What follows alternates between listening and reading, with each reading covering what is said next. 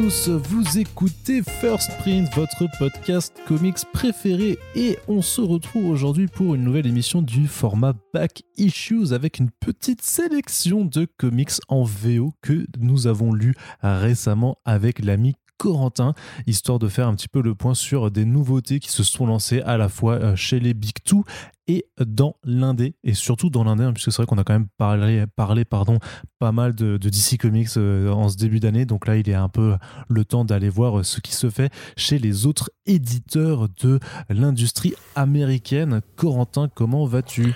Ça va, je suis très bien réveillé et je suis impatient de parler de certains projets, notamment ceux de l'ami Scott Snyder. Et toi Arnaud, comment vas-tu? Eh, Je sens une pointe d'ironie dans, dans, tes propos. Pointe. Euh, ce qui va nous faire C'est ça, c'est pour nous faire un plat un peu salé. Et ben tu rajoutes une pointe d'ironie et ça fait donc le, le, corentin, le cake corentin. Euh, mais on va y venir juste après, hein, justement, puisque effectivement le Noctera de, Scott Snyder est au programme de ce Back Issues. Mais avant, avant de mettre un peu de sel dans, le, euh, dans notre plat, euh, nous allons aborder un titre qui est sorti chez Marvel. ça s'appelle Demon Days X-Men de Peach Momoko. Et c'est un peu une sorte d'Elseworld qui euh, réinvente une partie de l'univers Marvel à la sauce japonaise. Et, là, particulièrement euh, dans un Japon féodal, avec vraiment euh, une réinvention mythologique de certains personnages de l'univers Marvel dans, ce contexte-là, parce que c'est fait par l'artiste Peach Momoko, qui est donc une dessinatrice japonaise dont la popularité a explosé ces dernières années, qui s'est fait beaucoup remarquer dans l'industrie américaine notamment au départ pour ses couvertures variantes qui s'arrachent littéralement. C'est euh, même pour ça que Boom Studios, par exemple, lui avait fait signer un, contrat d'exclusivité euh, temporaire. Et, donc là, euh, Pitch Momoko signait aussi pas mal de couvertures chez Marvel et donc on lui a confié la saga Demon Days. Ce sera en 5 numéros répartis en fait en, en 5 one-shot. Grosso modo, c'est 5 numéros 1 à chaque fois, mais c'est vraiment une saga pensée dans son ensemble puisque l'histoire va se suivre. Donc, qui va avoir euh, on va dire, différents euh, différentes façons en fait de, réinventer l'univers Marvel euh, d'un point de vue japonais avec on va dire que tout ne sera pas dans cet aspect Japon féodal du premier numéro mais il y aura quand même une sorte de, fil rouge et de, et de liant thématique Corentin ce premier numéro comment l'as-tu trouvé? Je l'ai trouvé génial. très honnêtement, c'est vrai que je connaissais pas moi trop Pitch Momoko et puis c'est j'ai du mal, on va dire, à, comparer ce que font des cover artistes, même très doués, par rapport à ce que font des artistes d'intérieur. Euh, c'est facile, entre guillemets, d'être bon sur une cover. Enfin, c'est pas facile d'être bon sur une cover, c'est très difficile, etc. C'est un vrai art à part entière. C'est pas un exercice, quoi. Voilà, mais c'est comme Adam Hughes, tu vois, quand il avait euh, abandonné enfin son statut de cover artiste unique pour faire par exemple le Before Watchmen euh, Manhattan je crois. Et tu voyais quand même que justement il y avait une petite différence dans les compos dans les traits dans le soin qu'il pouvait mettre etc là quelque part Momoko euh, de ce que j'ai pu voir de ses, de ses covers euh, de ses couvertures je suis presque beaucoup plus fan de ses intérieurs. C'est hyper travaillé c'est super inspiré justement par ce travail d'estampes que bon maintenant on connaît beaucoup à travers le jeu vidéo l'animation etc Là, c'est clairement le pan plus mononoke, on va dire, du Japon féodal. On n'est pas, pas dans le truc réaliste à la Kenshin, le, vagabond, ou euh, voilà, c'est plus Samurai Deeper Kyo avec euh, euh, ces monstres qui, qui, qui se, qui se leurtent au, qui se je sais pas pourquoi, qui se planquent au coin des, bois, etc. Euh, donc on va suivre une aventure de, Psylocke, enfin de Psy du coup, qui est accompagné par euh, un loup qui s'appelle Logan et qui a effectivement la coupe de cheveux de Logan. ce que je trouve déjà, enfin j'ai vu ça, j'ai une bonne idée. Enfin c'est, juste extraordinaire. elle va croiser un, Red Hulk et un, Venom. Euh, alors tout ça est évidemment très, bien intégré justement à la mythologie en place, la compréhension que le Japon peut avoir justement des démons comme des forces naturelles et, euh, et complémentaires de l'humain et pas comme un truc justement ce serait très à l'américaine en mode c'est une menace, c'est un super méchant, là on n'est pas du tout là-dedans. Euh, je trouve ça vraiment super cool et quelque part je suis presque frustré en fait que ce ne soit que ce numéro là qui se passe à cette période parce que moi c'est totalement ma cam tu vois tout à l'heure enfin tout à l'heure non pas du tout. Euh, en début d'année on avait fait un, bilan un petit peu. On sait qu'il y a Samurai Gun qui arrive en VF on a eu Yojimbot récemment qui là pour le coup cherche plus dans côté du futur du Japon. Euh, c'est mais un imaginaire qui est juste tellement universel, tellement génial, tellement euh, codifié aussi. Hein, on peut se le dire que avoir comme ça justement une artiste japonaise. D'ailleurs, on l'a pas dit, mais euh, le numéro est traduit en fait par un traducteur euh, anglais qui récupère a priori les textes de Momoko qui a dû les écrire en japonais a priori, ou alors il doit y avoir une aide à, à la traduction en japonais-anglais. Euh, du coup, c'est super authentique, c'est super frais, c'est super, euh, c'est super beau. C'est vraiment l'un des plus beaux numéros de Marvel euh, de ce début d'année pour moi, hein, très clairement. Et j'accueille le projet vraiment comme une sorte de tentative justement de confier comme ça ces personnages à d'autres artistes venus d'autres cultures, etc., qui pourraient parce que c'est Marvel et que Marvel n'aime pas laisser perdre les bonnes idées, se décliner à terme. Je sais pas, on pourrait imaginer par exemple que bah, je sais pas des artistes de 619 qui un jour voudraient pourraient ou avoir envie de faire du Marvel ou ou autre pourraient euh, voilà récupérer les rênes euh, sur une mini-série pareil. Euh, en tout cas, c'est super enthousiasmant. C'est super joli, c'est super bien intégré, voilà, les mélanges d'univers fonctionnent bien et tout. Donc j'étais très très content de cette lecture. Ouais, puis t'as même à la fin, tu sais, des, euh, des petites euh, notes explicatives pour euh, reconnaître en fait quels sont les types de créatures mythologiques qui ont été utilisées pour les adapter après à, bah, à, des personnages Marvel. Donc tu peux un peu voir d'où ça vient quand tu vois un, Venom qui donc là est un, est un démon. tu, tu sais de... de, c'est le serpent Orochi. Ouais, voilà. Et tu, tu sais que, c'est, que ça vient, enfin tu, tu vois de d'où ça vient. Et c'est, vrai que t'as un peu un air, un, un, petit air à la Okami aussi, tu vois, en termes de... Euh, justement quand tu mentionnais euh, l'aspect Stamp. Donc effectivement très beau, très joliment mis en couleur. Euh, une petite réussite hein, de ce début d'année. Donc c'est sûr qu'il y a, y a, un peu un twist sur, sur la fin qui justifie que, que a priori cet aspect féodal euh, ne sera utilisé que pour ce numéro. Après, euh, il y aura quand même un, dénominateur commun, c'est que toutes les histoires euh, vont se passer en fait. il y aura une même unité de, lieu, donc qui est cette, c'est la, c'est la montagne Kirizaki. après, il faudra voir dans, dans, quelle mesure ça évolue et dans et, dans quelle mesure en fait on peut pas retourner dans, dans cette approche un petit peu mythologique, parce qu'il reste encore quatre autres numéros, donc faut pas faut pas non plus tout de suite se dire ah mince ça, ça ne dure que, ce temps-là. En tout cas, voilà, c'était effectivement quelque chose de, euh, de très enthousiasmant. Et comme il faut bien que la balance karmique soit équilibrée, on va passer euh, du côté de Image Comics avec le nouveau titre indé d'un certain Scott Snyder qui s'appelle Noctera. C'est dessiné par Tony S. Daniel et alors pour remettre un petit peu le contexte, c'est un titre qui avait été euh, lancé sur Kickstarter à la base. Euh, donc un nouveau projet en Create donc de Scott Snyder, qui a été euh, le grand faiseur euh, de DC Comics pendant toute la décennie dernière, en reprenant d'abord les rênes de Batman avec les New 52, puis en s'occupant de la Justice League en 2017, avec ensuite l'événement Batman Metal. C'est aussi à lui qu'on doit Dark Knight's Death Metal, et on vous renvoie au podcast dédié pour bien comprendre tout ce qu'il a fait chez DC ces dernières années, mais il a aussi fait quelques titres en indépendant.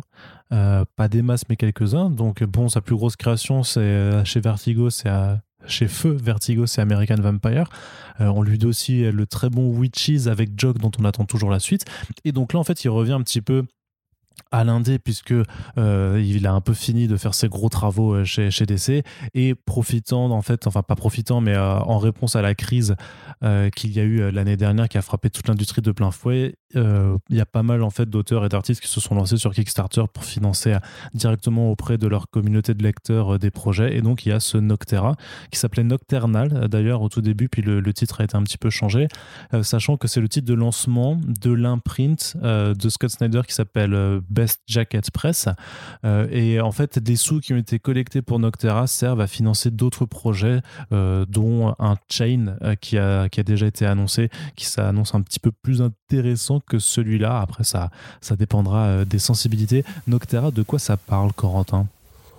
Alors ça parle d'un futur dans lequel enfin, le soleil, on va dire, s'est éteint, l'obscurité s'est abattue sur le monde et ce n'est une obscurité comment dirais-je, incarnée, compacte, qui quelque part, quand elle prend possession des corps humains, euh, les transforme en des sortes de démons possédés, désinfectés. Euh, voilà. Et donc du coup, les villes qui restent, enfin les points, les points de survivance de l'humanité qui restent, sont constamment éclairés. Et pour passer d'un point à l'autre, l'humanité a besoin de passeurs, des, des, des gros chauffeurs Uber qui transportent justement l'humain dans des camions ultra ultra tunés où pareil il, il est important d'avoir beaucoup de lumière sur soi et tout pour pouvoir traverser les hordes d'infectés et euh, bah, en l'occurrence, c'est l'histoire donc d'une euh, d'une passeuse qui va essayer de euh, récupérer un contrat qui serait peut-être lié à l'origine même de cette situation pour essayer de sauver son frère qui lui se, se commence à être infecté par par l'obscurité.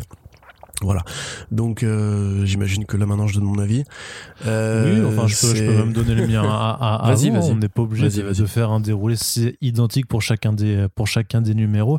Mais oui, alors c'est vrai qu'il y a une explication plus ou moins pseudo-scientifique dans, dans le fait que cette euh, voilà cette obscurité contamine bah, tout le monde en fait, les animaux et, et les êtres humains et que grosso modo effectivement si tu passes plus, je crois que c'est plus de 10 heures dans l'obscurité, ben c'est foutu pour toi quoi. Tu seras complètement transformé euh, par ce qu'il s'y cache. Ouais, c'est un petit peu une sorte de. En tout cas, on n'a que les prémices là, mais c'est vraiment le salaire de la peur, tu vois, dans cet univers de, science-fiction euh, un, un, peu oh. horrifique. Un peu horrifique, quoi Quoi? Qu'est-ce qu'il y a? Oh. Bah quoi?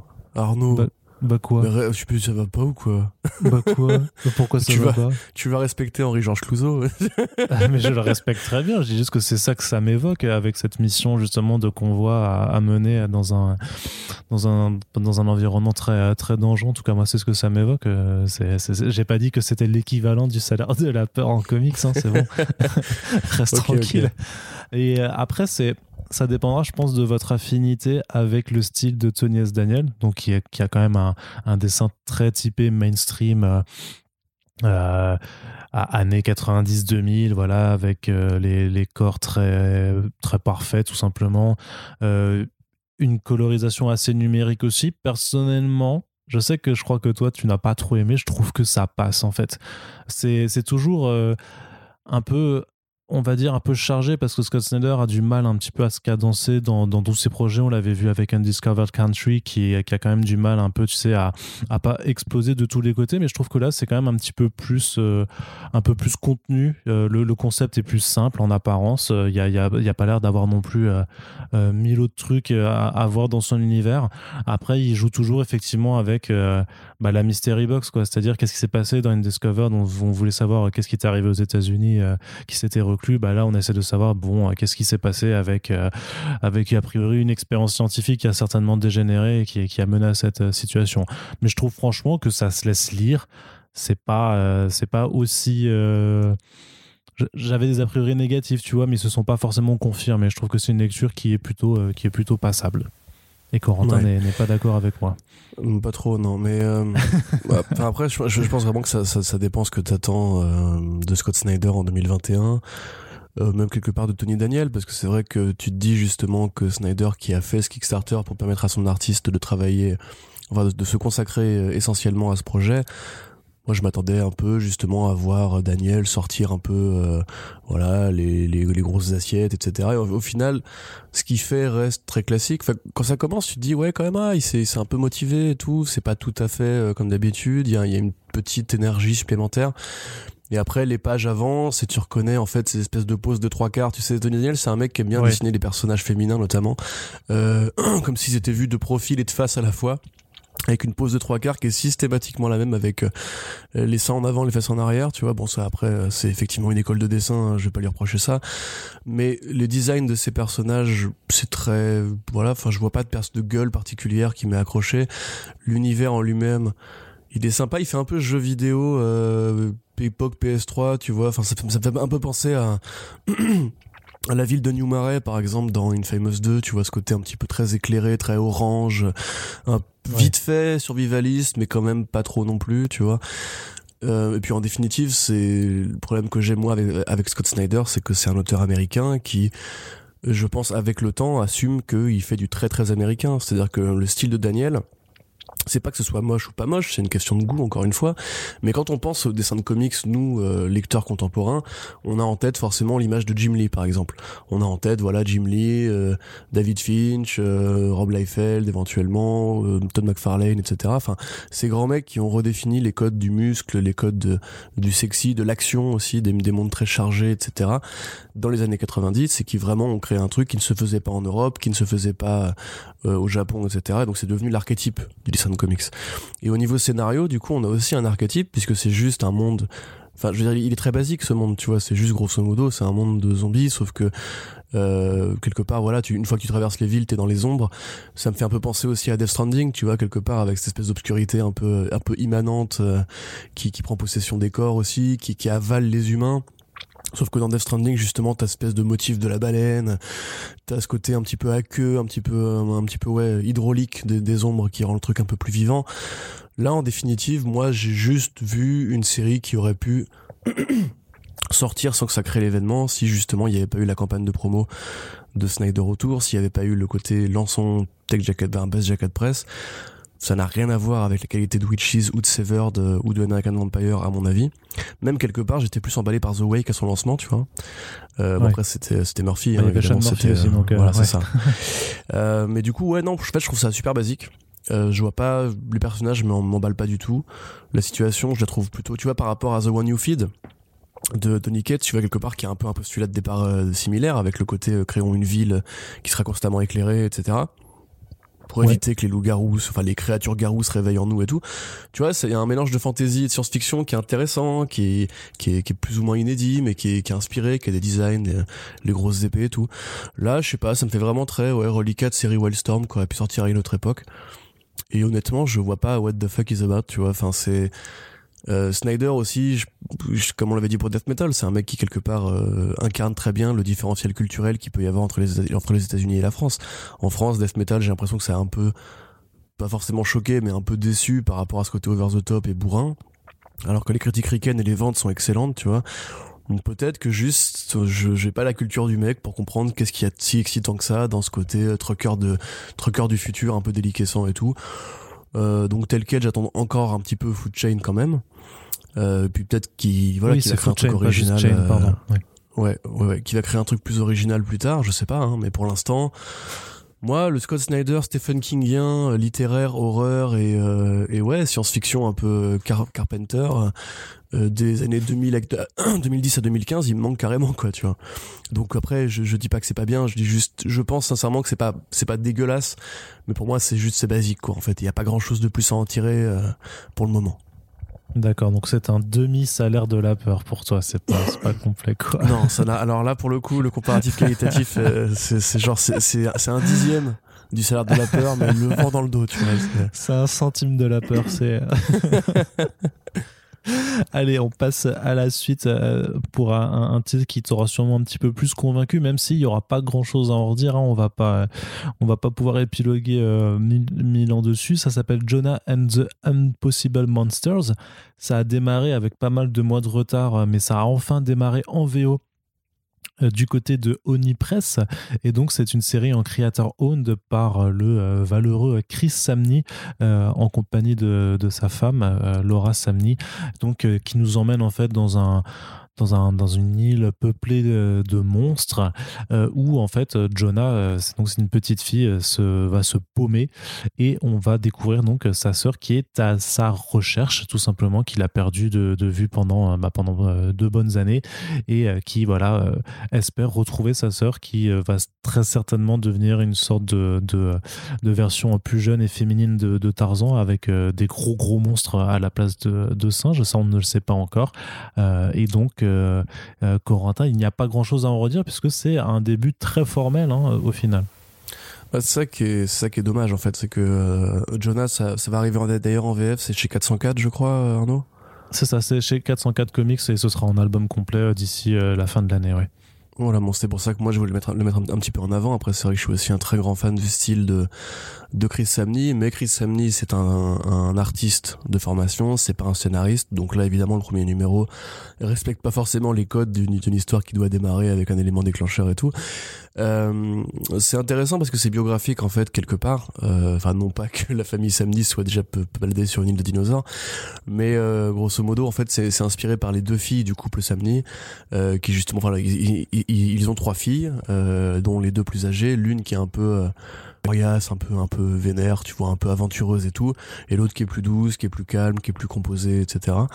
Et ils voulaient rendre hommage à, euh, à leurs deux filles en, en imaginant une aventure où il, n'y aurait plus de parents, il y aurait juste elles qui se qui se cherchent un petit peu dans cette jungle euh, très dinosaure, très Tarzan, etc. Donc moi j'avoue que au niveau du dessin, c'est intéressant de voir Samni prendre cette, cette posture-là. Parce que c'est un mec dont le style a beaucoup évolué au fil des années. Hein. Rappelez-vous le Daredevil de Mark Wade, euh, qui était à l'époque beaucoup plus classique, on va dire, que était plus dans une sorte d'héritage de, des comics de l'âge d'argent, plus dans le côté Kirby, Darwin Cook et tout alors qu'aujourd'hui quelque part il fait plus c'est un petit peu comme sur Firepower tu vois il fait plus des variations de ton euh, avec des compos plus réalistes des compos plus cartoon des compos qui sont qui font moins dessin enfin dessin de comics en fait. Donc je trouve ça quand même super agréable à regarder super joli à regarder c'est super bien colorisé. Euh, immédiatement dès les premières pages tu vois ce feeling un petit peu Tarzan même un petit peu Dragon Ball tu vois période du début euh, de Toriyama. oui oui carrément. C'est carrément euh, Sangoku dans dans la jungle tout seul ça, les premières pages où il combat un, un gros poisson et tout, tu vois, c'est un peu le même délire. Donc ça reste super enthousiasmant. Après, effectivement, je pense pas qu'il faudra en attendre une sorte de, de révél... Enfin, je pense pas que Samni aura le, j'allais dire l'Oscar du meilleur réalisateur, du meilleur réalisateur, ça veut rien dire. Euh, je suis fatigué. Euh, le, le Eisner Award du meilleur scénario pour ça, par contre, c'est une histoire qui a priori s'avérera euh, importante pour lui et sa famille, donc probablement assez touchante. Moi, je la conseillerais, oui, éventuellement aux fans des Croods ou aux fans justement de ce côté un petit peu euh, la BD pour enfants faite par des gens qui ont envie vraiment de s'y attaquer. Donc, euh, on, on, découvrira ça dans le reste de l'année, n'est-ce pas Arnaud? Ouais, c'est ça. Non, mais après, faut, faut reconnaître quand même que même dans la scène d'introduction, en termes de mise en page, de, enfin, de découpage et de mise en scène, il y a quand même des, euh, de très belles, euh, de très belles performances, tu vois. Et c'est, toujours ce que, ce que moi, ce que j'aime bien, et ce qui, ce qui m'intéresse de plus en plus, c'est comment certains artistes arrivent vraiment à mettre des, tu veux, euh, des formes d'instant de suspension de temps, en fait, où tu, tu t'arrêtes instinctivement sur la planche parce que tu sais que même aussi l'instant est un petit peu figé, ça te pousse à, je sais pas, à, à apporter une forme d'intensité dans la narration qui, qui moi je trouve fascinante. Bah, quand tu vois justement Jonah qui saute euh, vers, vers un, gros monstre et euh, bah, tu, tu restes bloqué euh, une trentaine de secondes dessus parce que bah, c'est hyper bien dessiné et par rapport aux planches que, que tu as vu juste avant bah, tout, tout t'a amené un petit peu à ce moment là et donc non je trouve qu'il y a quand même des ces idées-là dans, dans, la narration qui sont euh, très très intéressantes. Mais le problème, c'est qu'effectivement, on a ce, voilà, on va dire l'élément déclencheur dans l'intro, puis après, on a juste un tout petit peu d'exposition. Et au final, c'est déjà fini. Donc, c'est peut-être un récit qui aurait mérité euh, de paraître directement en, format album. Euh, donc, au moins, l'avantage, c'est qu'avec la VF, c'est ce qui arrivera quand ça sortira du coup chez 404 Comics. Et en attendant, bah, c'est quand même quelque chose, hein, si, vous êtes, euh, si, vous, aimez Chris Samney, euh, que vous pouvez retrouver en VO donc chez Onipress.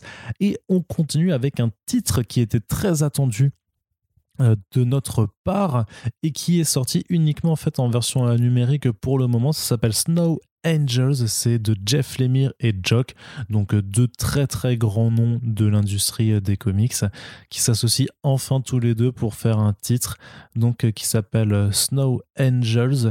Alors on se place dans une sorte de futur post-apo mais glacial cette fois-ci, c'est-à-dire que grosso modo nous présente un monde où euh, les, les, êtres humains qui restent vivent dans ce qu'ils appellent une, une grande fosse en fait, c'est-à-dire un, un, immense sillon glacé du, euh, duquel il ne faut pas sortir sous peine d'être tué par euh, le Snowman, euh, une sorte de boogeyman euh, voilà, futuriste. Et donc on suit simplement un père de famille avec ses, deux filles qui, qui l'explorent et qui ben, partent à la chasse pour essayer de ramener des vivres ben, pour leur, leur communauté. Sauf que quand ils reviennent à leur communauté en question, ils s'aperçoivent que tout le monde a été décimé. Et donc euh, que ce euh, a priori ce snowman euh, pourrait bien être réel. Corentin pour moi c'est un petit peu le même constat. C'est qu'on a vraiment une, introduction très formelle et que il manque quelque chose en plus pour réellement être conquis par, par ce démarrage. C'est à dire que t'as pas forcément enfin c'est bien tu vois c'est bien ça reste bien écrit euh, c'est assez bien dessiné par Jock même si clairement il profite beaucoup du contexte neigeux pour euh, voilà les fonds euh, sont vides. ne pas s'emmerder voilà avec avec les décors et mettre juste du fond blanc. Et mais mais voilà il manque un petit peu quelque chose c'est à dire que si c'était pas l'émir et Jock, tu lis le premier numéro, t'aurais pas forcément envie de poursuivre euh, s'il y avait pas ces deux gros noms à coller. Je sais pas ce que je sais t'en penses. Bah on, est un peu là entre Noctera et euh, Jonah justement, c'est-à-dire que c'est quelque part effectivement une petite déception de la part de Jog qui alors est toujours très bon pour les personnages, pour euh, définir des caractères immédiatement avec des gueules, avec des structures de corps et tout. Euh, toujours ces espèces d'effets numériques parce que c'est un mec qui travaille quasiment que en numérique avec les, les espèces de tu sais de personnages qui sont en noir mais dont la couleur est traversée par la neige comme si justement il y avait une sorte de surimpression un petit peu comme les taches de les taches de couleur dans dans, dans Witches qui venait se greffer au dessin juste par effet de colorimétrie et tout. Euh... Ouais, sauf que du coup sur Witches c'était pas lui qui faisait les couleurs alors que là c'est lui qui s'occupe de tout. Ouais, après je, je, je pense qu'il a il a pas non plus filé les ses, ses, planches à un coloriste en mode genre démerde-toi tu vois. Je pense enfin ils ont travaillé avec Hollingsworth évidemment. Mais euh, non mais ce que je voulais dire c'est grosso modo tu vois c'est graphiquement c'est propre. Par contre c'est vrai que c'est de la même façon qu'on pourrait se demander pourquoi Tony Daniel n'a pas réussi à sortir un peu les doigts de l'endroit où, où, où, les doigts étaient euh, pour faire un truc un peu plus personnel et tout. Là, effectivement, c'est vrai que Jog, c'est une petite déception de voir des fonds aussi vides. C'est-à-dire que c'est un mec qui sait faire des décors. C'est un mec qui fait des décors même, qui sait suggérer justement euh, soit de vastes étendues, soit une jungle luxuriante. Enfin, relisez Green Arrow Year One, euh, même Snapshot. Hein, il y a des décors dans Snapshot et tout. Enfin, c'est un mec qui, qui, est plutôt bon en général. Et là, effectivement, Peut-être aussi parce qu'il s'est dit c'est une série numérique, pourquoi est-ce que j'aurais envie de me faire chier alors que ça va être lu sur une tablette, je sais pas. Mais euh, du coup, ouais, c'est vrai que moi j'étais j'étais tout de suite un peu déçu par ce côté c'est juste des gens qui se baladent dans un corridor euh, qui est vide. Il n'y a pas particulièrement de d'infrastructure, ou en tout cas elles sont pas très visibles. Donc j'avoue que je, je, suis un peu en colère. Qu'est-ce que t'as fait, Joke ah, N'importe quoi. Non, mais c'est vrai. Je veux dire, c'est un artiste que, que j'aime beaucoup, que j'adore, même que je respecte énormément. Et donc moi, chaque série de Joke, c'est un, un, petit événement. Et là, pour le coup, je trouve quand même que ouais, euh, il s'est pas non plus euh, mis une grosse déterre.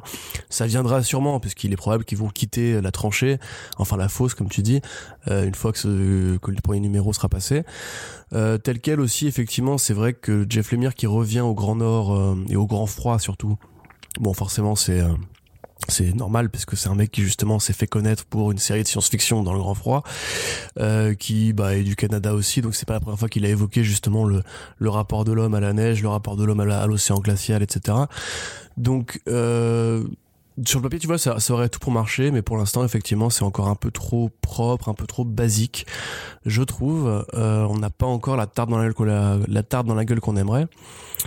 Donc euh, c'est un peu dommage quand même parce que du coup deux gros auteurs, euh, deux gros dessinateurs en début d'année, qui font quand même de trucs assez assez ouais un peu pas pas rentier tu vois mais un petit peu poujadiste tu vois et qui finalement bah même en numérique moi je trouve même sur euh, Comixology Original parce que ça sort là là-dessus euh, ça ça fait un petit peu exclu tranquille ou bilou. On sait que l'émir il a beaucoup de trucs de prévus cette année donc peut-être qu'il a pas forcé au, directement. Après, ce sera sûrement très bien dans la longueur et tout, mais c'est vrai que pour le moment, c'est un peu compliqué de juste dire, waouh, un stand-by, etc. Moi, pour le moment de la sélection, je vous dirais, franchement, lisez euh, Demon Days, attendez peut-être un petit peu pour euh, les trois titres qu'on vient d'évoquer, pour savoir si vraiment ça vaut le coup de sortir la thune. Ouais, effectivement, c'est euh, à confirmer en fait. C'est vraiment le, l'essai à qui à, confirmer sur notamment sur le deuxième numéro. On continue, euh, très cher Corentin, encore avec de l'indé, et là avec un énorme titre, hein, qui ça s'appelle Berserker. C'est euh, sorti chez Boom Studios et c'est un des plus gros lancements de l'industrie américaine de ces dernières années. Puisque alors que pourtant. Ah, alors que pourtant, effectivement, mais ça, tu, on, on, va bien voir que c'est le marketing qui fait tout, euh, sachant qu'ils ont fait des, des couvertures variantes de dingue, mais grosso modo, c'est le premier comic book écrit, ou plutôt coécrit par New Reeves, donc euh, le célèbre acteur hollywoodien, avec Matt Kint également à, l'écriture euh, du, euh, du scénario. Alors j'imagine que l'histoire est de, est de Reeves et que Kint s'est juste occupé en fait de, de, faire un script. Et c'est illustré par Ron Garney, donc énorme succès aux États-Unis avec plus de 615 000 précommandes dans les comic shops. C'est vraiment des chiffres assez démentiels. Euh, mais comme, euh, comme je le, disais juste avant, euh, c'est des chiffres qui ont été gonflés artificiellement avec beaucoup, beaucoup, beaucoup de couvertures variantes. donc, c'est pas dit que tous retrouvent, enfin, prennent repreneur, mais après, il faut, faut quand même je veux dire, admettre que Boom Studios a été très fort en allant chercher euh, Kenny Reeves pour, pour l'un de ses projets. Euh, ils ont fait une campagne de promo euh, très bien rodée. Euh, il y a même eu une vidéo où Keanu Reeves invitait les gens à se rendre dans les comic shops pour soutenir l'industrie. Ils ont fait un trailer où il prête sa voix au personnage principal, puisque donc ce berserker Hein, grosso modo, c'est euh, bah, c'est Oui, lui, qui- ouais. c'est- c'est clair, c'est lui euh, qui se met en scène en, en rôle un petit peu de, de soldat immortel euh, façon euh, The Old Guard. Euh, et donc, dans ce premier numéro, on va comprendre qu'il recherche simplement à pouvoir mourir parce qu'il en a un petit peu marre. Il est à moitié amnésique, il sait pas trop depuis quand il est là. Et euh, par contre, ça fait quand même des siècles euh, bah, qu'il défouraille des gens euh, à tort et à travers. Donc là, il est employé par le gouvernement américain comme, comme sorte de super soldat. Et donc, c'est un premier numéro où, grosso modo, euh, bah, on a cette version dessinée de Kenny Reeves qui bute des types de, de façon ultra violente. Et c'est à peu près tout, Corentin. Ouais, bah là en l'occurrence, je suis en train de me dire Après, qu'on est super négatif dans ce podcast. Non, Euh, ça va, mais non, mais euh, c'est juste qu'on n'est pas en train de faire. on fait pas les. en plus, moi, je suis quand même beaucoup moins salé que toi sur ce numéro-là. hein. Très, très honnêtement, je trouve c'est Mais- c'est c'est propre. Je m'attendais vraiment à pire compte tenu de déjà de ton avis et du fait que même si j'adore euh, l'acteur Keanu Reeves, le producteur Keanu Reeves, le Neo Keanu Reeves, le John Wick Keanu Reeves, euh, quelque part même le surfeur Keanu Reeves, tu vois. C'est vrai que je m'attendais pas à ce qu'il fasse des étincelles. Enfin, je connais pas. hein, se trouve, euh, est-ce qu'il a coécrit des, des films ou quoi je, je, je ne sais pas. Mais euh, en tout cas, l'être humain m'est très sympathique et honnêtement, je trouve ça va. En fait, moi, ce qui, ce qui gâche quelque part le plaisir, donc oui, euh, voilà, que- que- que- comme tu l'as dit, c'est juste une grosse scène d'action dans laquelle ce mec immortel va défourailler plein de types. Alors, c'est très très violent. hein, pour le coup, si vous aimez la BD violente, Ouais. euh, ça régale, on va dire. Mais, mais moi je kiffe, hein, c'est, euh, j'adore l'ultra-violence. J'adore la violence, quand même. mais il faut, il faut reconnaître juste que ça, ça raconte que dalle, tu vois, que c'est, que c'est pas bien. Je veux dire, moi il y avait un, un, un- un jeu qui était sorti il y a sur PS3 à l'époque qui s'appelait euh, Splatterhouse euh, de, mémoire qui était vraiment un jeu de, de un beat'em all euh, ultra violent et gore machin qui avait des critiques abominables tu vois qui était qui était effectivement pas ouf. Mais après tu vois moi je l'avais kiffé parce que bah j'adore l'ultra violence et donc j'y prenais du plaisir à, à, voilà à éviscérer des monstres. Mais je reconnaissais aussi que c'était vraiment que c'était un jeu qui était pas terrible. Bah là c'est pareil. Je kiffe l'ultra violence c'est bien foutu et bien mis en scène. Mais quand tu prends un, un- quand tu fais un pas en arrière tu fais ouais bah quand même c'était quand même pas c'était un peu nul tu vois. Mais c'est pas grave. D'ailleurs, anecdote, Splatterhouse était un beat'em all qui au départ euh, était sorti sur Mega Drive et en, en bande d'arcade, inspiré par Freddy, oui c'était un enfin, remake par, enfin c'était le, le Jason reboot. de, euh, les Gri- de Vendredi 13 pardon. Et c'est considéré comme, on comme un des, des- des premiers jeux d'horreur avant Resident Evil et tout. Euh, moi j'ai des très bons souvenirs de ce jeu. Mais euh, qu'est-ce que je voulais dire? Ouais en fait, moi, si tu veux, je, je, je dis pas que ça raconte rien. Ça raconte un truc, sauf que c'est très, c'est très, très introductif. Et je trouve, en fait, c'est dommage, hein, parce qu'il est, il, il est vraiment très doué, mais que Ron Garnet fait un peu erreur de casting. C'est-à-dire que j'ai l'impression que quand Ken Reeves a composé son histoire, il pensait Ah bon plus. bah, je- tu vois, le côté le dieu immortel qui est là depuis 8 millions d'années. euh, Enfin, non, peut-être pas, je n'importe quoi, 4- 80 000 ans, pardon qui a priori a traversé toutes les époques, qu'on va sûrement voir dans des flashbacks euh, un petit peu épiques. Tu sais, il y a une sorte de grandeur un petit peu, euh, un petit peu, je sais pas, mythe grec ou mythe viking, mythe scandinave, tu vois, de ce guerrier immortel qui, comme ça, porte le poids de son immortalité, a du sang sur les mains, mais a des kilotonnes, des, des rivières de sang sur les mains, et qui est très froide, c'est très très surhomme en fait, nietzschéen et tout. Euh, J'aurais plus vu justement un dessinateur un petit peu qui aurait pu mythifier un peu l'histoire. Tu vois, tu vois, je sais pas, je pensais à, à Ribic par exemple, tu vois, ça aurait peut-être pu donner une sorte de nouvelle couleur à ce côté justement le dieu, Mhm. la, la baston, la, la tragédie de l'immortalité et tout. Que là, pour le coup, en fait, comme ouais mais là c'est plus dans ouais, c'est plus dans le défouraillage et Bah je oui, sais mais pas, justement. je trouve qu'il y a un air un peu millerien tu Ouais, vois mais justement, ça, ça, ça, dans- ça accentue le côté beauf en fait. Tu vois, je trouve que ça accentue le côté euh, super soldat, la violence, l'Amérique et tout. Enfin, ça accentue le côté euh, ouais ricain premier degré en fait. Tu vois, c'est-à-dire qu'il y a, il y a pas. Enfin, moi, au moment, je ressens de la grandeur dans ce numéro. Tu vois, je ressens pas de la poésie, le côté déchiré du héros et tout. Euh, en tout cas, ça ne vient Ah bah pas pour non, ouais. l'instant. C'est pour l'instant, c'est on, on est plutôt vraiment sur un truc qui aurait pu encore une fois euh, être une série de, des années 90 parce qu'à l'époque c'était vraiment la mode des super soldats euh, ou voir une série même des années 2000 de euh, ça, ça, ça, ça ressemble vachement à des trucs qu'a pu faire Warren Ellis chez Avatar Press par exemple le côté ultra violent le côté super soldat etc qu'il a déjà évoqué. Quelque part euh, Ouais. No Hero c'était déjà un peu ça. Euh, Super God euh, il... ouais non peut-être pas non plus. Euh, plutôt euh, ah, ah, ah, euh, Black Summer tu vois.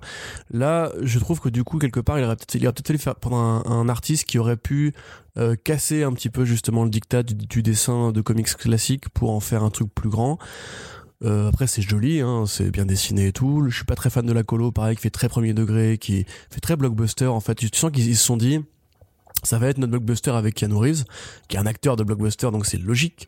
Mais les films de Keanu Reeves eux-mêmes sont pas des films qui sont éclairés comme ça, en fait. Quand tu prends le John Wick 3 euh, Parabellum, euh, il y a un travail sur la photo pour chercher les influences japonaises, t'as cette scène avec les, les danseuses étoiles et tout. Enfin, il y a un travail esthétique qui est pas du tout reproduit là. C'est joli, hein, attention. Mais limite, les couleurs me font penser au film Bloodshot. Tu vois, quelque part, c'est du rouge, c'est du bleu, c'est des salles de briefing, c'est de la violence et tout c'est ouais, ça fait très Universal Soldier, euh, série B, années 90 et tout. Donc c'est un peu bête. Après, encore une fois, moi je trouve que finalement, euh... bon après voilà, c'est comment dirais-je, c'est agréablement surprenant pour euh, du Keanu Reeves. Par contre, évidemment, pour du Matt Kint, c'est ouais, on, là, on n'y est pas du tout. Bah non, c'est c'est naze. Bah, attends, la, même semaine, sais, chez Dark Horse, il y a Fear Case qui est sorti. Euh, tu, tu vois quand même que c'est pas du tout le même niveau d'écriture. on hein, est d'accord. Bah, après, tu vois, quand ils avaient fait leur Kickstarter, parce que c'est aussi un projet qui avait d'abord été démarré sur, Kickstarter et qui a aussi explosé euh, tous les scores, euh, quand voilà, la, promesse était euh, vas-y, on va faire un truc qui s'appelle Berserker par Keanu Reeves, qui clairement se met en scène dès la première couverture, on le savait bon, on s'attendait pas non plus à ce que ça aille très très très loin, donc tu peux pas non plus. Enfin, je veux dire que tu as, eu ce à quoi tu t'attendais, non? Non, ouais, bien sûr. Après, moi, tu vois, c'est bizarre, mais je le verrais bien, ce bouquin-là. Euh, devenir un film Netflix pas terrible d'ici 2-3 ans en fait. Tu vois ce que je veux dire? Je pense que c'est le projet. Ça, hein. ça, me fait vraiment penser à l'adaptation de Ciudad, euh, comment Tyler Rake, c'est ça? Extraction, je sais plus. Euh, voilà, ça fait vraiment penser au film, même plus qu'à la BD. Ça fait plus penser au film The Old Guard, tu vois, dans le côté euh, Ouais, bon, c'est c'est la version un peu euh, un peu Lidl, tu vois, un peu bas de plafond. C'est genre euh, c'est The Old Guard expliqué par ton oncle raciste, tu vois. C'est un petit peu genre ce côté très euh, ça manque d'idées, ça manque d'élan et tout. Par contre, moi, j'ai l'impression entre guillemets qu'ils vont essayer d'en faire un vrai truc. Euh, et honnêtement, j'ai préféré, je vais le dire très honnêtement, j'ai préféré Berserker parce que j'attendais vraiment une merde et que finalement c'est juste un numéro moyen à euh, Noctera parce que j'attendais un truc correct et j'ai eu un numéro beaucoup beaucoup moins que moyen. voilà. Vous pouvez me tuer dans les commentaires maintenant. Très bien Corentin. Allez, on continue ce tour d'horizon des comics. Ça, on est toujours dans l'indé avec là un petit passage du côté de AWA, donc AWA, euh, qui a sorti un titre plutôt intéressant euh, qui s'appelle Chariot euh, de Brian Edward Hill et Priscilla Preitaith. grosso modo, une sorte de réinvention de K2000 avec, un, avec une ambiance très pop néon, Corentin. Ouais, mais tu avais dit d'ailleurs dans, dans l'article, l'article pardon, où tu avais fait l'annonce, il y a du K2000, il y a aussi beaucoup du Christine, en tout cas dans, ce, premier, ce premier numéro. Donc pareil, un Christine de Carpenter basé sur une œuvre de Stephen King ou une bagnole, euh, des foirailles des types, grosso modo. Donc là, c'est, on t'explique plus ou moins, c'est assez survolé, hein, que euh, il y a eu le gouvernement a créé des bagnoles intelligentes euh, euh qui sont des, des, genres de super armes hyper stylées. Dans les années 80, une de ces voitures disparaît, elle est retrouvée par un un, petit enfin une sorte de petit braqueur qui est fait qui qui qui, qui ouais, un petit loser malfrat euh, à, la traîne c'est un peu baby driver c'est c'est le mec qui fait le conducteur pour des braquages euh, euh, voilà sa fille est à l'hôpital enfin est sur un lit d'hôpital il a besoin de moula et ça tombe bien puisque comme il bosse chez un ferrailleur il va tomber sur la bagnole la bagnole magique. Et cette bagnole là aurait absorbé l'esprit de sa dernière propriétaire. Donc évidemment c'est là qu'arrive le côté K2000 avec Kit qui n'est pas qu'une voiture intelligente, mais aussi un, sidekick pour le héros, un, un, ordinateur de bord qui du coup euh, peut créer une interaction, etc. Donc euh, Brian, Brian Edward Hill, on en a déjà parlé pour, euh, enfin à plusieurs occasions, hein, mais voilà, c'est donc le mec qui a fait cet excellent, extraordinaire et génial roman graphique, enfin série qui est American Carnage. Euh, là, a priori, on est moins sur le côté euh, c'est quoi être un skinhead en 2021 et plus sur le côté euh, putain les bagnoles c'est cool. donc j'avoue, je trouve ça un peu bizarre comment le mec passe d'un projet à l'autre. Je, je, me suis demandé même si pareil, il y avait pas une sorte de, de projet de transmarketing à la clé ou s'il y avait parce que lui on sait qu'il est implanté à Hollywood il est scénariste il va écrire les Power Rangers bientôt pour le film Power Rangers pour euh, Saban. Euh, non pour oui, Hasbro pardon. tu sais, très bien que que Awa c'est euh, c'est Bill Gemas et euh, Axel Alonso qui ont aussi des billes avec l'industrie. Il y a forcément forcément dans, dans cette nouvelle structure éditoriale des projets de vouloir adapter tous les tout, toutes les choses qui euh, tous les comics qui sont sortis chez eux, il y a potentiellement euh, clairement des, adaptations assez faciles à faire euh, bah derrière. Parce qu'en plus, personne vois, positionné sur le côté. K2000, c'était quand même. Enfin, moi, si tu veux, la série, j'ai des très très vagues souvenirs, hein, parce que c'était les rediffusions que je voyais quand j'étais petit, c'était très lointain, mais c'était quand même une bah, une, idée plutôt cool, tu vois, dans le côté euh, Night Rider, les mecs avec sa caisse et tout. On sait que euh, James Gunn avait proposé, je crois, à une époque de faire un, un reboot de K2000 au cinéma. Euh, on sait que, comment s'appelle, Asseloff était chaud parce que voilà, Asseloff est toujours chaud de toute façon. Euh, du coup, là, je me dis peut-être que, ouais, vu que c'est encore un peu la mode des années 80, ils ont essayé de faire ça pour ça. Par contre, en tant que BD, ça tient carrément debout. Je veux dire, c'est plutôt joli, le, c'est bien introduit. Ah, c'est super beau, même. Franchement, cette précis-là, je connaissais pas trop ses travaux, mais euh, moi, elle m'a soufflé hein, là-dessus. Ouais, carrément, ouais. Ce sera l'album, tu sais, qui sera agréable à réécouter avec, euh, avec un peu de Carpenter Brut euh, ou de perturbateurs en fond, tu vois. ça pourrait être rigolo de faire un motion comics avec cette bande son là. Mais pour l'instant, voilà, moi, c'est encore une fois, c'est assez introductif. On n'apprend pas grand chose pour le moment. Par contre, le concept est, euh, tu vois, à l'inverse justement de d'autres euh, bouquins qu'on a pu citer. Euh, le concept est vachement clair dès le début, tu vois. Tu sens le côté, bah, c'est un mec qui a besoin de fric, il trouve une arme suprême, donc il va aller s'en servir pour soit rendre la justice, soit dépouiller des mafias, des, des mafieux, pardon. donc c'est assez explicatif directement et c'est très joli, c'est plutôt bien écrit, tu identifies bien les caractères, les stéréotypes et tout. Donc euh, moi j'ai toutefois en Brian Edward Hill euh, pour la suite. Et c'est vrai que c'est cool de voir encore une fois une série des années 80, enfin qui rend hommage aux années 80 un petit peu euh, au forceps. Je sais que beaucoup de gens en ont marre et qu'effectivement ça, ça a pu être saoulant, mais là je pense qu'on est moins dans le, premier degré que ça a pu être pour Stranger Things ou Ouais, c'est ça, c'est que c'est un petit peu dans, cette continuité hein, des, hommages aux années 80, mais il n'y a pas forcément. Enfin, ça, ça, me paraît assez honnête dans la démarche, en fait. Tu vois qu'il ont pas, il a pas l'air de vouloir en faire des caisses euh, sans jeu de mots. Excellent. Euh, pour, euh, c'était pas mal. Et je l'ai même pas fait exprès, hein, tu vois. Donc c'est, un peu le, talent. C'est ce qu'on appelle le, talent, tout simplement. Mais ouais, je trouve qu'il y a forcément, je trouve qu'il y, a, y a une certaine sincérité en fait dans sa démarche et que, bah, je sais pas, peut-être que c'est juste qu'il est réellement fan de, euh, bah, de K2000 et de, ce genre de choses et qu'il a juste voulu livrer son, son propre hommage parce que c'est pas non plus un, un titre qui va, voilà, ça va pas durer 25 numéros non plus. Hein, il me semble que c'est une mini-série, donc Ma foi, moi en tout cas, je suis, euh, ultra chaud et notamment parce que euh, les dessins euh, sont assez dingues. Hein. si vous n'avez pas un, comic shop dans, dans, les environs, vous pouvez juste checker les pages de previews sur le site de Comixology et ouais, bah, ça, je trouve que ça envoie déjà du bois. Donc vraiment, pour ma part, une très bonne lecture que je vous recommande. Et on va terminer avec le meilleur pour la fin, Corentin. Euh, avec une pointe de DC Comics quand même. Hein. On ne pouvait pas s'en, euh, s'en empêcher. Et donc, on va vous parler de, euh, du premier numéro de la nouvelle série The Swamp Thing, donc de Ramvi et Mike Perkins, parce que ça faisait très, très, très longtemps, je crois 4 ans facile, qu'on n'avait pas eu de, de comics Swamp Thing en, régulier. Euh, donc ça, ça nous fait plaisir. Hein. La dernière ongoing s'était terminée avec un, passage de Charles Soule. On avait une mini-série euh, de Len Wein et euh, Kelly Jones.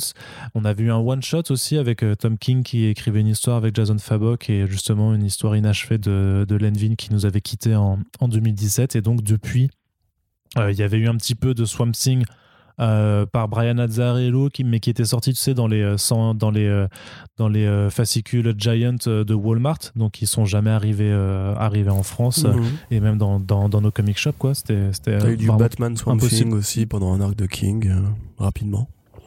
Ouais, très rapidement, mais voilà, ça faisait très très longtemps en tout cas qu'il n'y avait pas eu de série régulière en solo euh, consacrée à ce personnage. Et en plus, bah, vu que c'est Ramvi qui le maîtrisait déjà sur Justice League Dark et dont on a déjà vu un petit peu les talents euh, dans le registre horrifique, euh, ma foi, on se disait déjà que ça, avait l'air d'être bien parti, d'autant plus hein, qu'on avait été déjà convaincu par son, son histoire en deux parties au cours de Future State.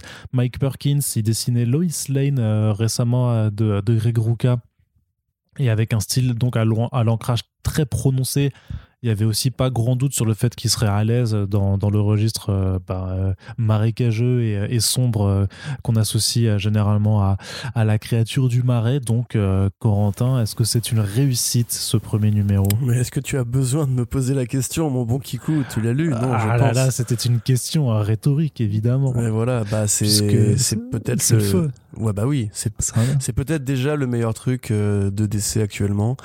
Enfin, je veux dire, dans les séries régulières, hein, bien sûr, je vais pas comparer ça avec Je veux dire, c'est un peu le nouveau Alan Moore. euh, Non, sais. bah justement, c'est mec qui, plutôt, euh, exagère pas. euh. c'est- non, c'est oui, c'est pas dans le registre Alan Moore. C'est ouais. plutôt le nouveau Len Vine en fait, parce que justement ça repart, euh, ça repart sur un Swamp Thing humain déjà, euh, parce qu'il y a toujours hein, au fil des volumes cette espèce de, question qui est Swamp Thing, est-ce que c'est Alec Holland, est-ce que c'est la créature?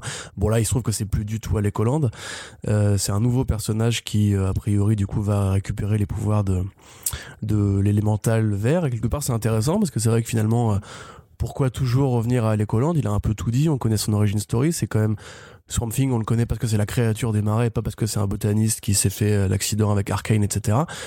Et euh, Mais Corentin, juste, je t'arrête, je t'arrête deux secondes, mais t'es persuadé que toi que c'est que c'est bien un être humain, et que c'est pas encore un, que c'est pas une plante qui se prend pour, euh, bah pour un voilà, être humain? ce qui, est, ce qui est- ce qui est intéressant, c'est que justement le numéro va poser la question. En fait, le numéro, euh, c'est un, c'est un, un hommage énorme à Cronenberg, euh, à tel point d'ailleurs qu'il y a des, des, des noms, des références à Cronenberg. Par exemple, tu vois, le mec dans le désert là qui devient ce qu'il devient, euh, qui s'appelle Brundle, tu vois, comme le personnage de, de Brundle dans La Mouche. Euh, ça parle de transformation. Il y a ce débat au début par rapport au côté. On essaie tous de devenir quelque chose d'autre, tu vois, qui du coup est un des propos de la film de Cronenberg, qui est la, transformation, en fait, le fait de passer d'un statut à l'autre, de, se renouveler, de se recréer une, une- autre identité, alors que ce soit par l'horreur ou par le psychologique, comme ça a pu être le cas dans Les Promesses de l'ombre ou, History of Violence. Euh, donc là, cl- clairement, on est dans de l'horreur euh, body, dans de l'horreur psychologique. Ça fait vraiment Vertigo des années 90, à la très bonne période de Vertigo, où ça cherche pas du tout à être grand public, où c'est vraiment une, horreur suffocante, tu sais, angoissante, euh, quelque part c'est même ah dégueulasse, tu vois, avec au début avec les trucs avec les insectes. Après tu vois le héros, Ouais, enfin il ouais. sue, il, il fait des cauchemars, il en peut un peu plus et tout. On sait pas trop justement par rapport à ça. Parce que le propos, grosso modo, de Swamp Thing au départ, c'est euh, c'est une plante qui rêve qu'elle était, qu'elle était, qu'elle était un homme. En tout cas, chez Alan Moore, c'était ça. Et là, pour le coup, il te pose la question parce que le mec, quelque part, devient Swamp Thing dans ses rêves. Donc, euh, c'est c'est effectivement intéressant. Il faut, voir où est-ce que ça va aller. Euh, graphiquement, c'est c'est c'est une toutoune. C'est une tarte dans la gueule, c'est un grand high kick, justement, à ce dessin de comics qui peut-être a du mal à se renouveler. Là, franchement, c'est super inspiré. Enfin, juste, tu vois, le plan de l'avion au début du numéro, où tu vois juste des Ouais. espèces de ah de tentacules tu vois des espèces de trames vertes qui l'entourent euh, comme si voilà c'était encore une fois un cauchemar auquel, dans lequel tu peux pas t'échapper Euh, les projections de, de, de lianes de, de végétation qui vont euh, composer les cases ensuite c'est extraordinairement bien fait tu vois quand Swamp Thing il apparaît que c'est comme une sorte de naissance tu vois qu'il il lutte pour sortir, pour sortir de son cactus et tout euh, c'est voilà c'est super body horror c'est super euh, c'est suintant tu vois. Enfin vraiment moi je, je c'est ce que c'est ce que j'aime dans la bande dessinée. Le mec un peu plus ça y est allez Eisner Howard mon gars tiens. Non mais franchement c'est je, trouve je trouve direct ça ça, ça, ça défouraille quoi. C'est euh, il y, il y a un propos, il y a une réflexion, il y a une compo, c'est beau, c'est intelligent, ça renouvelle bien le personnage. Euh, directement, on retrouve cette horreur que, que DC avait un peu enterrée, justement. À mon sens, un peu vite, parce que même si Ouais, j'aime bien. ça m'a euh, presque surpris hein, de, de voir un truc aussi horrifique et aussi frontal euh, dans le DC actuel. Bah ouais, je ouais, ça m'a un peu surpris. Parce hein. que moi, c'est vrai que j'ai- j'aime bien le volume de Soul, mais le volume de Soul, c'est un volume de fantasy, tu vois. C'est un volume où Swamp Thing, c'est un guerrier Ouais. euh, dans une guerre qui s'annonce. Celui de Scott Snyder était peut-être un peu académique. Ah oui, il était très. Il était quand même très horrifique, Non, il, celui il de était, Snyder. oui, très, très, très horrifique, tout, mais euh. il, il inventait pas grand chose. Tu vois, c'est euh, ce que ce que faisait Snyder, c'était grosso modo répondre à, à l'héritage croisé de Vine et de Moore. Euh, tu vois, par, comme Millard avait pu le faire, en fait, c'est compliqué de passer après euh, Moore sur Swamp Thing parce que justement, il a tout redéfini et quelque part, il y a une fin à son run. Donc, euh, euh, Vaughan avait essayé de s'intéresser au côté euh, filial, tu vois, par exemple avec la fille Ouais. de Alec et, euh, et de Abby et de Constantine quelque part.